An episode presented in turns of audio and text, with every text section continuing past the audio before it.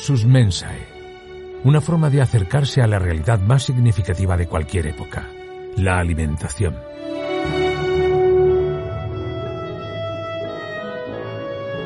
A través de ella conoceremos la historia de la humanidad, su cultura, su historia, los protagonistas, los productos y por supuesto la gastronomía. Luxus Mensae, un podcast producido por Rafael González y escrito y dirigido por Almudena Villegas. Y ya estamos aquí una semana más, un episodio más de Luxus Mensae con un tema atractivo, muy atractivo el de hoy, siempre lo es, pero el de hoy es particularmente atractivo porque nos toca a los que hacemos Luxus Mensae por la tierra en la que estamos y por la ciudad en la que vivimos y desde aquí nos manifestamos hacia todo el mundo, hacia todo el orbe. Y vamos a hablar de un producto que también nos gustaría hacer multinacional. Eh, vamos a hablar del flamenquín. Nos va a hablar de eso, además, Almudena Villegas. Almudena Villegas, buenas tardes, bienvenida, buenos días. Depende a la hora que nos escuchen nuestros oyentes.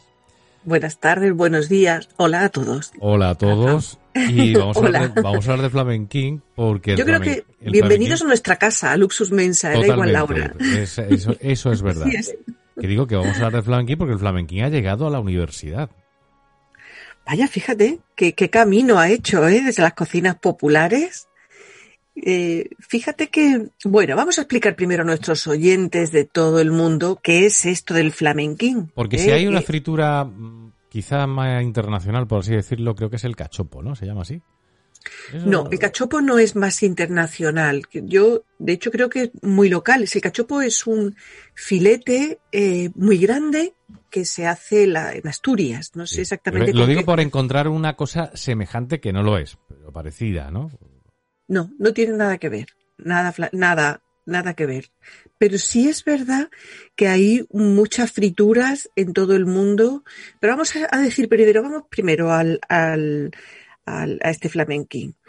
El flamenquín es una, una preparación de cocina que se hace de la siguiente forma. Enrollando, digamos el flamenquín actual, enrollando un filete de cerdo bien tierno, extendido, finito, con una loncha, una buena y generosa loncha de jamón serrano en medio, sencillamente enrollado sobre sí mismo, que queda como si fuera pues un rollito, y después se en harina, se pasa por huevo batido y se pasa finalmente por pan rallado y se fríe en abundante aceite de oliva. Eso es el flamenquín como tal. Así es. Así es, ese es el flamenquín. Después, en cuanto a frituras, como decías del cachopo, pues también está el schnitzel vienés y hay muchas frituras de mucho tipo y muy bien hechas. Pero nos venimos aquí a Andalucía para contaros la calidad de este producto que se ha convertido en una de las, mm, digamos, de los emblemas de la cocina, de la cocina cordobesa. Porque eh, eso es, otra puntualización. ¿El flamenquín es cordobés? Bueno, vamos a ir por partes. Es verdad que, es verdad que podemos decir que es andaluz y que, mm, y que tiene raigambre en distintas zonas de Andalucía, muy cercanas todas a Córdoba. Por ejemplo, eh, Córdoba capital, fíjate, Bujalance también le gusta decir que son la patria del flamenquín, también una población que aunque es de la provincia de Jaén, tiene un hermanamiento especial con Córdoba, que es Andújar, pero en realidad nos movemos en, un territorio que al final es lo que importa cuando hablamos en estos podcasts, en un territorio aceitero. ¿Eh? Fíjate qué curioso que al final, eh, pues un plato así se vincula con los sitios de producción de la tierra, de uno de los mejores aceites de oliva del mundo. ¿eh? No, podemos sentirnos orgullosos en Andalucía, pues, de tenerlo. Pero no solamente eso, es que además hay una producción de carne de cerdo extraordinaria, de muy buena calidad y muy abundante, y por supuesto de jamón. No podemos hablar de los ibéricos, podemos hablar de las denominaciones de origen, pero en realidad si hablamos de un sencillo y bueno, de buena calidad jamón serrano, pues ya estamos hablando de algo muy rico. ¿Qué le ocurre al flamenquín? Pues que eh, se ha hecho tan popular no solamente en la cocina de la restauración. Perdona, ¿y, el, nombre, el nombre sabemos de dónde proviene? Sí, vamos por partes. Ah, vale, vale, vale, vale, estoy, emocionado. es que estoy emocionado porque me gusta mucho. Es interesante.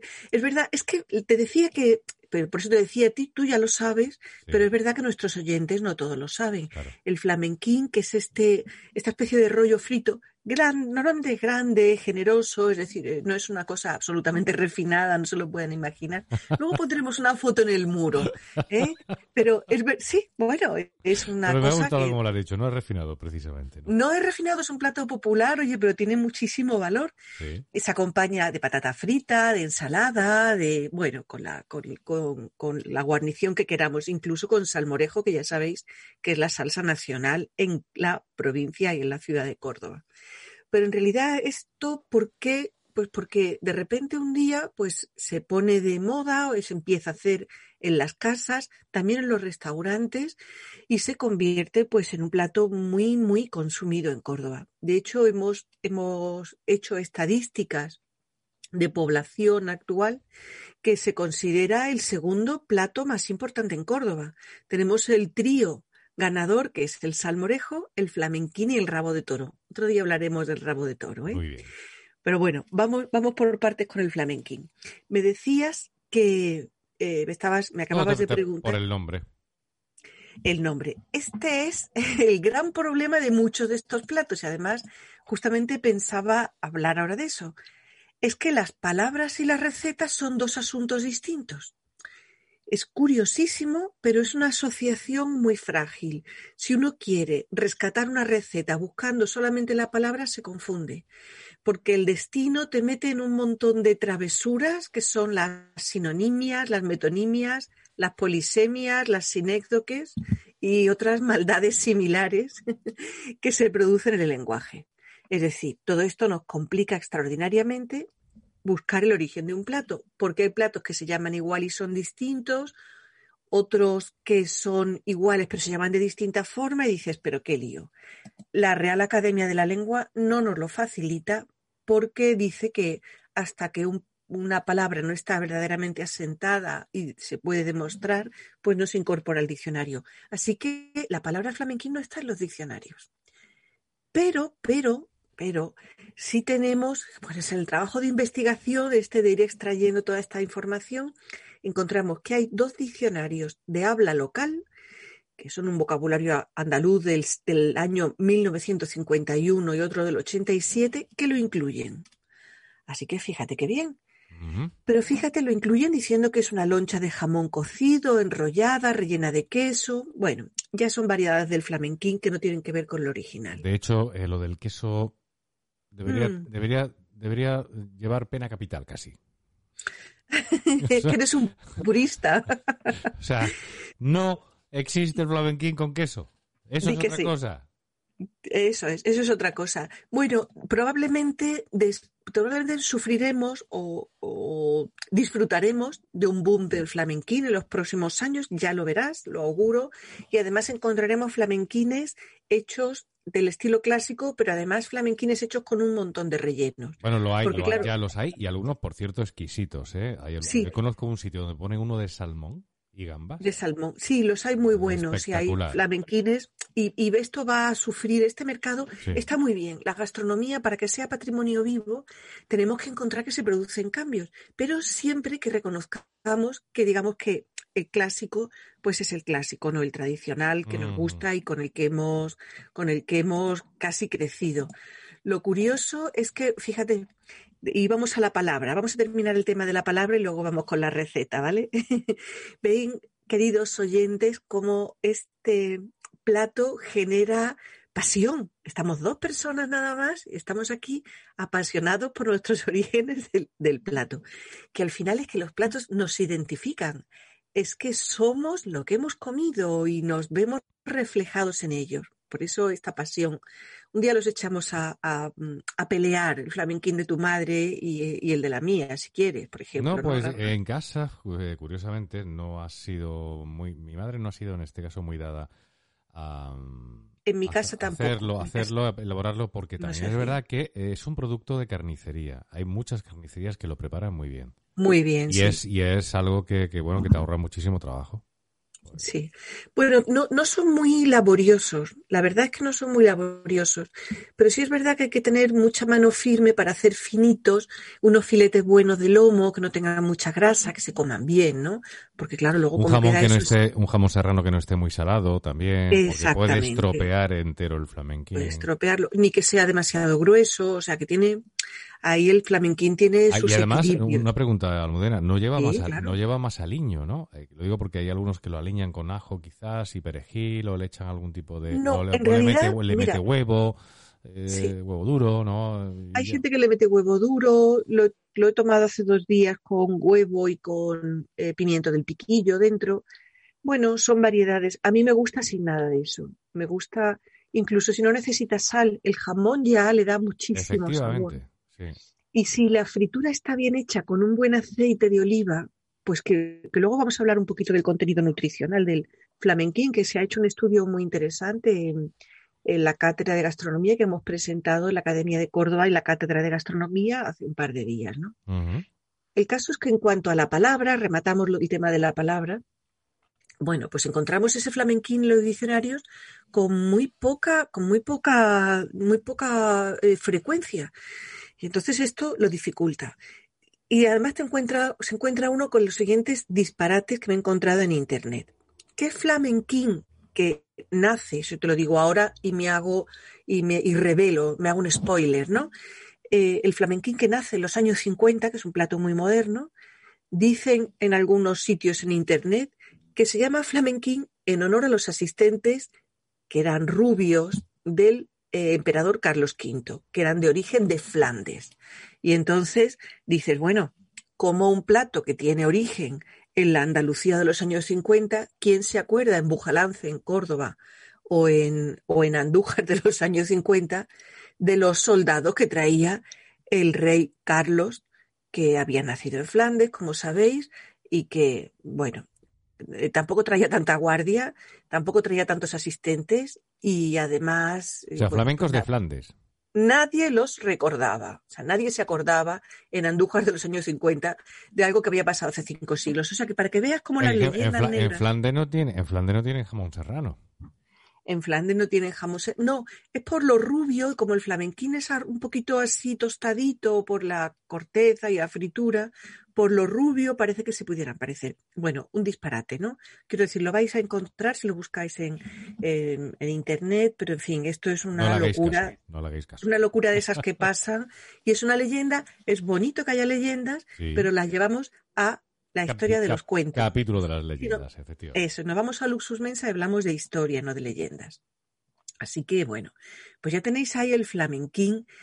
¿De dónde viene la palabra? Probablemente proviene un poquito del espíritu burlón andaluz, de la palabra flamenco, que a veces sabes que en los flamencos se, se vincula también con el concepto de erguido, enhiesto.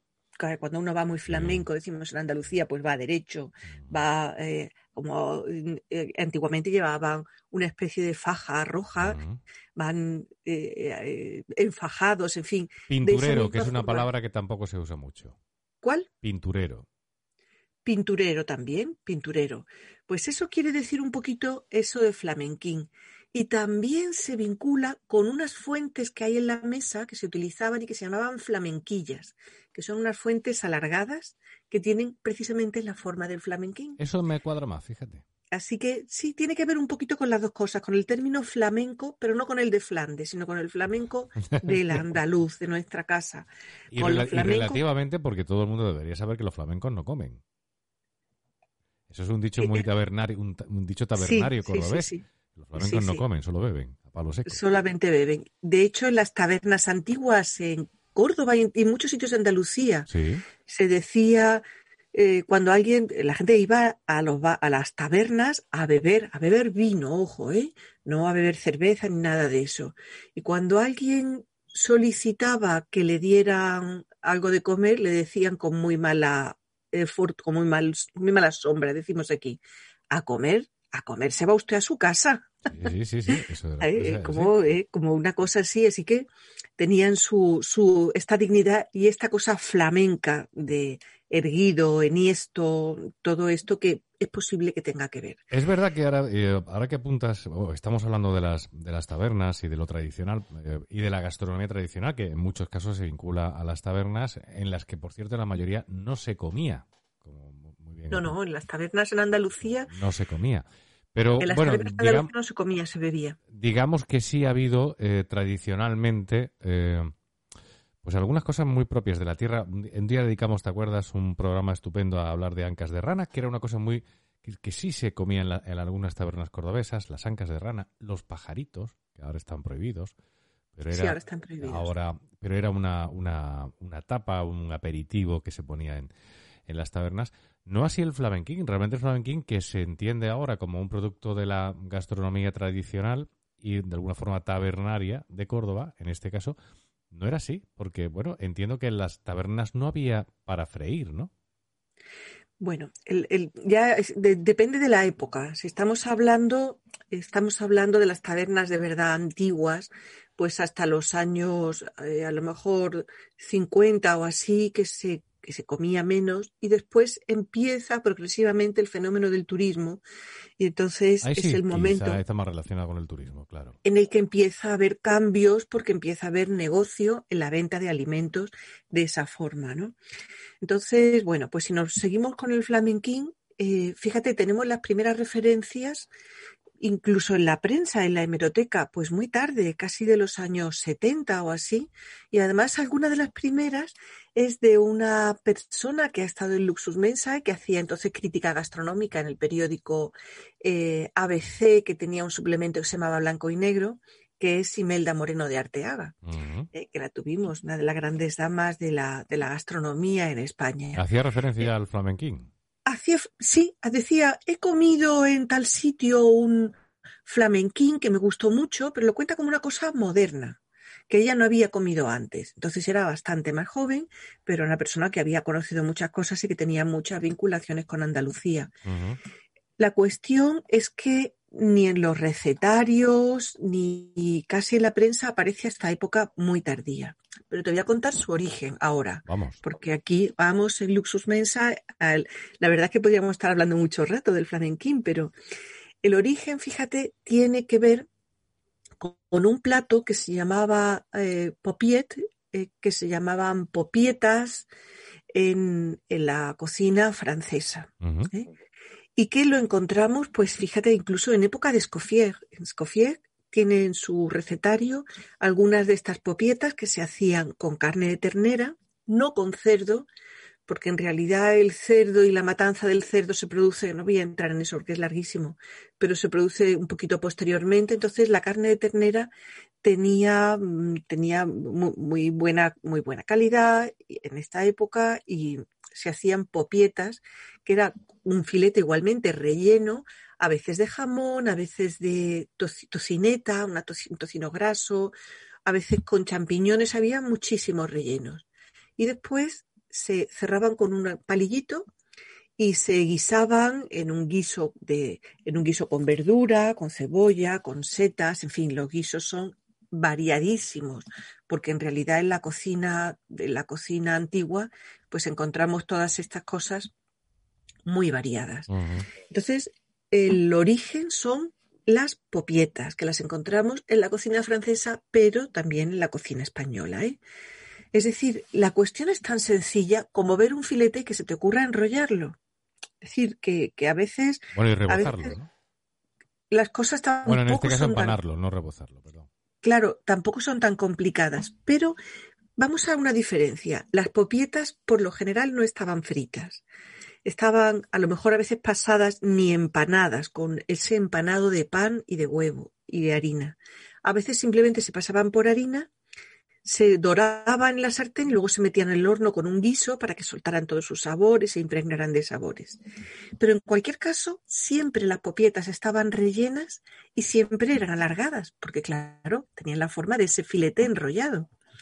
La cuestión es que el flamenquín esas popietas, digamos, van penetrando en la cocina española, bueno, pues a través de multitud de recetarios. Voy a hacer una publicación bonita, probablemente muy pocos meses, hablo de las popiettes francesas, de cómo evoluciona la popieta española, basándome pues en un montón de recetarios desde el famoso Carmencita o la buena cocinera, Escoffier, es decir, hay recetarios de, muchísimos que van contándonos cómo evoluciona esta popieta. Pero la cuestión es que de repente, en un momento, una de estas popietas se hace todavía con carne de ternera. El carne de cerdo se incorpora también tarde. Y a alguien en Andalucía se le ocurre freírla empanarla y freírla. ¿Por qué? Simplemente porque en Andalucía era una técnica pues muy habitual y muy familiar y se dominaba. Y a alguien se le ocurre que esta popieta guisada en el horno o en la sartén pues podía estar buena frita y la fríe. Fíjate qué acto tan sencillo al que no podemos poner ni nombre, ni día, ni fecha. No podemos fechar. Sencillo y complicado. sencillo y complicado a la vez, porque supongo que vas a hablar de lo que debe ser una buena fritura el flamenquín además requiere cierto arte a la hora de, freírlo. Primero porque tiene que contar con un buen aceite de oliva virgen extra. Sí. Segundo, porque la carne puede quedarnos cruda por dentro. Claro. O el pan quemado por fuera. Claro. hay, que, hay, que, ser, de verdad, no, hay que, hay que dominar el arte de la fritura para que el flamenquín esté bien frito, esté bien preparado, vamos. Pero fíjate qué interesante todas las cosas que hemos descubierto en esta colaboración en los últimos tiempos. El flamenquín, les cuento a nuestros oyentes, tiene una dificultad, claro, es muy grueso. Es un rollo bastante grueso de carne girada sobre sí misma, con lo cual se hace muy pronto la parte de fuera y la parte de dentro, como no seamos precavidos, tarda bastante en hacerse y lo que dice Rafa tiene razón, se puede quedar cruda que esto le ocurre a los más pintados, ¿no? A mí me ha pasado cuando empezaba mis labores de cocina y, bueno, encontrarte un flamenquín con la parte de dentro del filete crudo es muy desagradable porque está medio freír, no es como una cosa a la plancha así sonrosada y maravillosa, ¿no?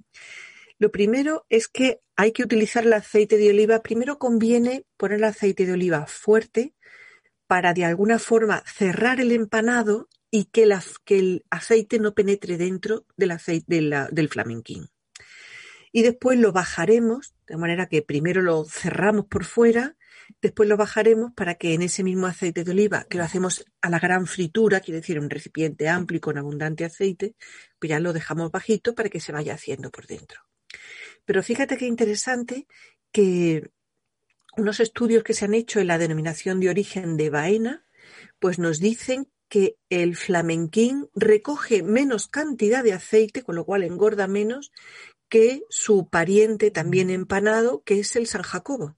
Que ya sí, este lo conocerán porque es muy popular y, además es industrial y lo conocerán todos nuestros oyentes de todas partes. Y además lleva queso. Que lleva queso, que no te gusta ese queso. ya, ya. Queridos oyentes, no le manden nada con queso a nuestro productor. Entonces, bueno, el flamenquín tiene algunas ventajas porque con esos cálculos de los volúmenes y del área que tienen, pues resulta que se descubre que absorbe relativamente muy poca cantidad de aceite. Además ocurre una cosa, el aceite de oliva virgen extra es muy denso y entonces si se pone la suficiente temperatura no penetra dentro de la fritura. Con lo cual está haciendo, no es como los aceites de semillas, que sí son mucho más, son mucho menos densos y entonces penetran dentro del alimento. Con lo cual es que es una inversión freír en aceite de oliva. Esto siempre lo decimos, freír, guisar, ensaladear y utilizarlo para todas las cosas porque es un producto verdaderamente extraordinario el aceite de oliva. Hay algunos sitios en Córdoba donde ponen mega eh, flamenquines tamaño king size, de más de medio metro, ¿eh? De, más de medio metro. Los he visto y los he probado y es muy divertido. Es fascinante porque además requieren una freidora específica para ello. Sí, y además se salen del plato. ¿eh? por supuesto. se salen del plato. Sobre todo a, a los jóvenes, pues les divierte mucho encontrarse con un flamenquín de esos tan grandes. Y, y hay quienes capaz de comérselo y todo, ¿eh? Porque medio metro de flamenquín es, una cosa seria. Es ¿eh? mucho flamenquín, sí. es una Hay que tener juventud para ello, sí. En fin, hay que ser, hay que tener buen, hay que tener buen diente. Entonces, flamenquín, resumimos un poquito para los oyentes, nace en los años 50 en la provincia de Córdoba y en su entorno. No podemos dar una cara, no podemos dar un nombre, ni podemos dar un sitio, pero sí podemos dar una década. ¿eh? por lo que nos cuentan lo que son las fuentes de investigación histórica. Ojalá que a lo mejor en los próximos años, pues esta investigación pues, nos lleve a tener resultados más concluyentes. De momento no los tenemos. Pero es verdad que se arraiga en, en la provincia de Córdoba, que tiene curiosamente una gran producción de carne de cerdo, una gran producción de jamón, por tanto también, y además una gran producción de un extraordinario aceite de oliva. Así que de nuevo cómo la gastronomía está arraigada en la tierra, en los productos, en las técnicas en las que se especializa cada sitio y cómo además nos representa y nos significa desde el punto de vista cultural. Ahí está el flamenquín y, ahí lo tenéis. Luego, por otra parte, es un plato que ya veis que si está bien frito, hombre, tiene calorías, pero no tantas calorías como cualquier otra cosa que esté mm, eh, prefabricada, a lo mejor. Luego es muy rico en proteína y si no le añadimos sal, que no la necesita, porque ya es bastante sabrosa la carne de cerdo y el jamón, bueno, vamos a encontrar con un plato bastante equilibrado si lo acompañamos de una ensalada, por ejemplo. y, bueno, has hecho referencia efectivamente a que en la cátedra de gastronomía se ha hablado esta semana del, del flamenquín, esta semana en la que grabamos este episodio de Luxus Mensae. Y bueno, ¿por qué se ha hablado de la Universidad del Flamenquín? Así, pues mira, hemos hablado del flamenquín porque se ha hecho, hemos hecho un estudio conjunto, precisamente, que es, es lo que yo le resumo a nuestros oyentes. Y entonces se ha hecho un estudio primero eh, historiográfico, que es el que he presentado yo, después desde el punto de vista de cómo se produce la fritura y cómo, cómo el flamenquín se comporta, que lo ha presentado la denominación de origen de Baena, que sabes que colabora con nosotros y que tienen un aceite maravilloso o unos aceites extraordinarios. Y después también desde la propia, desde el propio departamento de, bromatología y nutrición, en el que ya sabes que participo, ¿no? Pues se ha hecho un estudio y un alumno ha hecho su trabajo de fin de carrera, no de fin de, de fin de grado, eh, trabajando precisamente con, con, unos aspectos estadísticos en relación con el flamenquín. Es decir, no solamente nos hemos ido al pasado, que es muy importante, nos hemos ido también al presente y para ver qué significa hoy el flamenquín. Entonces, cómo la gente de Córdoba lo identifica como suyo, se ha hecho un análisis incluso por barrios, por zonas, por por grupos sociales también. Y en realidad es curioso porque todos, casi en todos sitios, nos sentimos muy identificados con el flamenquín y es uno de los platos que eh, se presenta más cuando viene alguien de fuera, pues siempre el cordobés le gusta ofrecer el flamenquín para que la gente pues eh, eh, nos conozca un poco mejor. De alguna forma, por eso se presentan los platos locales, ¿no? Para que el de fuera, pues, se sienta identificado, pues, con lo que comemos y con lo que somos, en definitiva. El trío de ases, el salmorejo, el flamenquín y el rabo de toro. Nos queda el rabo de toro en un, en un sucesivo programa, en un próximo programa vamos a tener la posibilidad de hablar también del rabo, del rabo de toro. Vamos con el cierre de hoy, donde vamos a hablar, entre otras cosas, de crisis climáticas.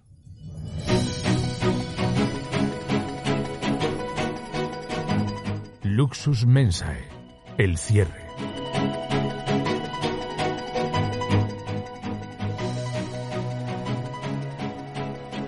Porque eh, se ha descubierto algo interesantísimo sobre las distintas crisis climáticas que ha habido a lo largo de la historia de la humanidad, ¿no? Una cosa extraordinaria. Mira, un estudio de la Universidad de Bolonia y de la Universidad de Tubinga en Alemania, mm, bueno, Bolonia, Italia. Fíjate, os lo resumo así un poco porque es un poco complejo, pero lo que nos viene a decir es que las crisis climáticas en Mesopotamia, en la Mesopotamia, estamos hablando en Oriente Antiguo, ¿no? Sí provocaron las primeras formas estables de Estado. Es decir, sabemos que en el Neolítico, lo hemos comentado aquí alguna vez, pues el clima en el 10.000 antes de aproximadamente, se produce un progresivo, eh, digamos, calentamiento de toda aquella zona, desaparece la zona de, mm, más húmeda, se calienta el clima y, y, esto va ocurriendo progresivamente hasta que aproximadamente en el 4000 antes de Cristo, en la edad de bronce, Mesopotamia ya empieza a sufrir varias crisis climáticas. Estas crisis climáticas lo que impulsa es que se desarrollen formas estables de Estado, pero fíjate a través de la producción agroalimentaria. Y te cuento, como estas crisis, fíjate qué, qué bonito, hay un poema de la maldición de Akkad que dice, hablando de estas crisis, los grandes campos no producían cereales, los campos inundados no producían peces, es decir, la zona de esteros, ¿no? El jardín regado no producía miel ni vino. O sea que están pasando bastantes necesidades en aquella época. ¿Y qué es lo que se les ocurre para solucionarlas? Porque claro, si no tienen alimentos, tienen que hacer algo. Bueno, pues lo que se les ocurre es la cooperación entre las élites políticas, eh, los grupos militares y la gente del pueblo normal, ¿no? Así que este es el estudio que se presenta y cómo ese choque provoca que los eh, terratenientes empiecen a dar derechos políticos y de propiedad de pequeños territorios a la población que era muy hábil para, eh, para las labores de agricultura, en los huertos y todo esto, y además tenían las herramientas para empezar a luchar contra este cambio climático. Es decir, si cada uno tenía un pedacito de tierra y le importaba ese pequeño pedacito de tierra, pues lo que ocurría es que luchaba para poder defender al fin y al cabo el pan de su familia. Así que al final lo que hacen es intentar convencer a la población de que esos cultivos después, bueno, pues se comparten. Eh, los militares terminan ayudando, se ayudando, protegiendo a estos pequeños agricultores. Hay cambios institucionales, pero sobre todo lo que significan estos cambios es la cooperación. Me ha parecido una enseñanza maravillosa para nuestro mundo como la cooperación, hasta con los más pequeños. Fíjate, en un momento de crisis climática podrías decir, oye, que las élites se ocupen, que son los que saben. Pues no. Al final, el más pequeño agricultor que tenía esa pequeña azada y ese conocimiento sobre la tierra y sobre aquel microclima donde tenía su pequeño campito, pues importaba a la hora de producir alimento para toda la población, para toda la ciudad y para todo el pueblo. Así que la verdad es que es un ejemplo extraordinario y me ha parecido muy bueno traerlo porque al final vemos como el impacto climático eh, en las actividades agrícolas pues siempre tiene una posibilidad. Yo tengo una esperanza tremenda en el ser humano como raza, como, bueno, no, no, como, como especie y en nuestra inteligencia y en la capacidad de flexibilidad y de cooperación para conseguir solucionar los problemas que tenemos. Si se solucionaron en Mesopotamia y apenas tenían los recursos de los que disponemos ahora, bueno, pues eh, efectivamente nosotros podremos hacerlo. La verdad es que las épocas de climas más benignos pues no fueron necesariamente tan cooperativas porque todo era más fácil, pero fíjate cómo se unen para conseguir una agricultura mejor suficiente y para detener pues la sequía y ese cambio climático que estaba asolando la ciudad y se le estaba haciendo pasar necesidades. Yo tengo mis dudas, no soy tan optimista como tú, porque la humanidad ha derivado en el reggaetón y entonces eh, vamos para atrás como el mono. Sí, en, sí, si terminamos comiendo, con, eh, eh, sí, sí, en parte eh, Estos ritmos musicales y esas letras solamente pueden significar que vamos hacia el árbol de nuevo, a, echarnos ahí al árbol, a agarrarnos al árbol. Mira, dice, no, no, sé quién decía, espera, espera lo mejor y prepárate para lo peor. Efectivamente. Yo creo que hay mucho ruido, que es verdad que tenemos un gran mundo muy ruidoso, muy provocativo, muy belicoso, pero esa, esa es una parte. Pero es verdad que después hay mucha gente trabajando mucho, haciendo muchas cosas, con preocupación por su sociedad y con ganas de hacer algo y de dejar su pequeño granito de arena. Y esos hacen muchísimo menos ruido, pero están ahí, son como la hormiga. Eh, no sé, esto no es una lucha tampoco entre el bien y el, mal, pero sí quizá una lucha por el sentido común y por esa cooperación que es tan necesaria, porque esta tierra, Rafa, y sus frutos es de todos. Nos vamos. Eh, Almudena Villegas, ha sido un placer. Muchísimas gracias por estar con nosotros una semana más. Ha sido un episodio estupendo, otro más de Luxus Mensae. Volveremos, Dios mediante, la próxima semana con un nuevo episodio de Luxus Mensae y con más temas que también ah, aprovechamos la ocasión para recordarle a nuestros oyentes que pueden sugerirnos, por supuesto. Almudena, lo dicho, muchísimas gracias y hasta la semana que viene. Hasta la semana que viene. Dadnos vuestros likes, suscribiros que tenemos unos especiales maravillosos que os van a encantar.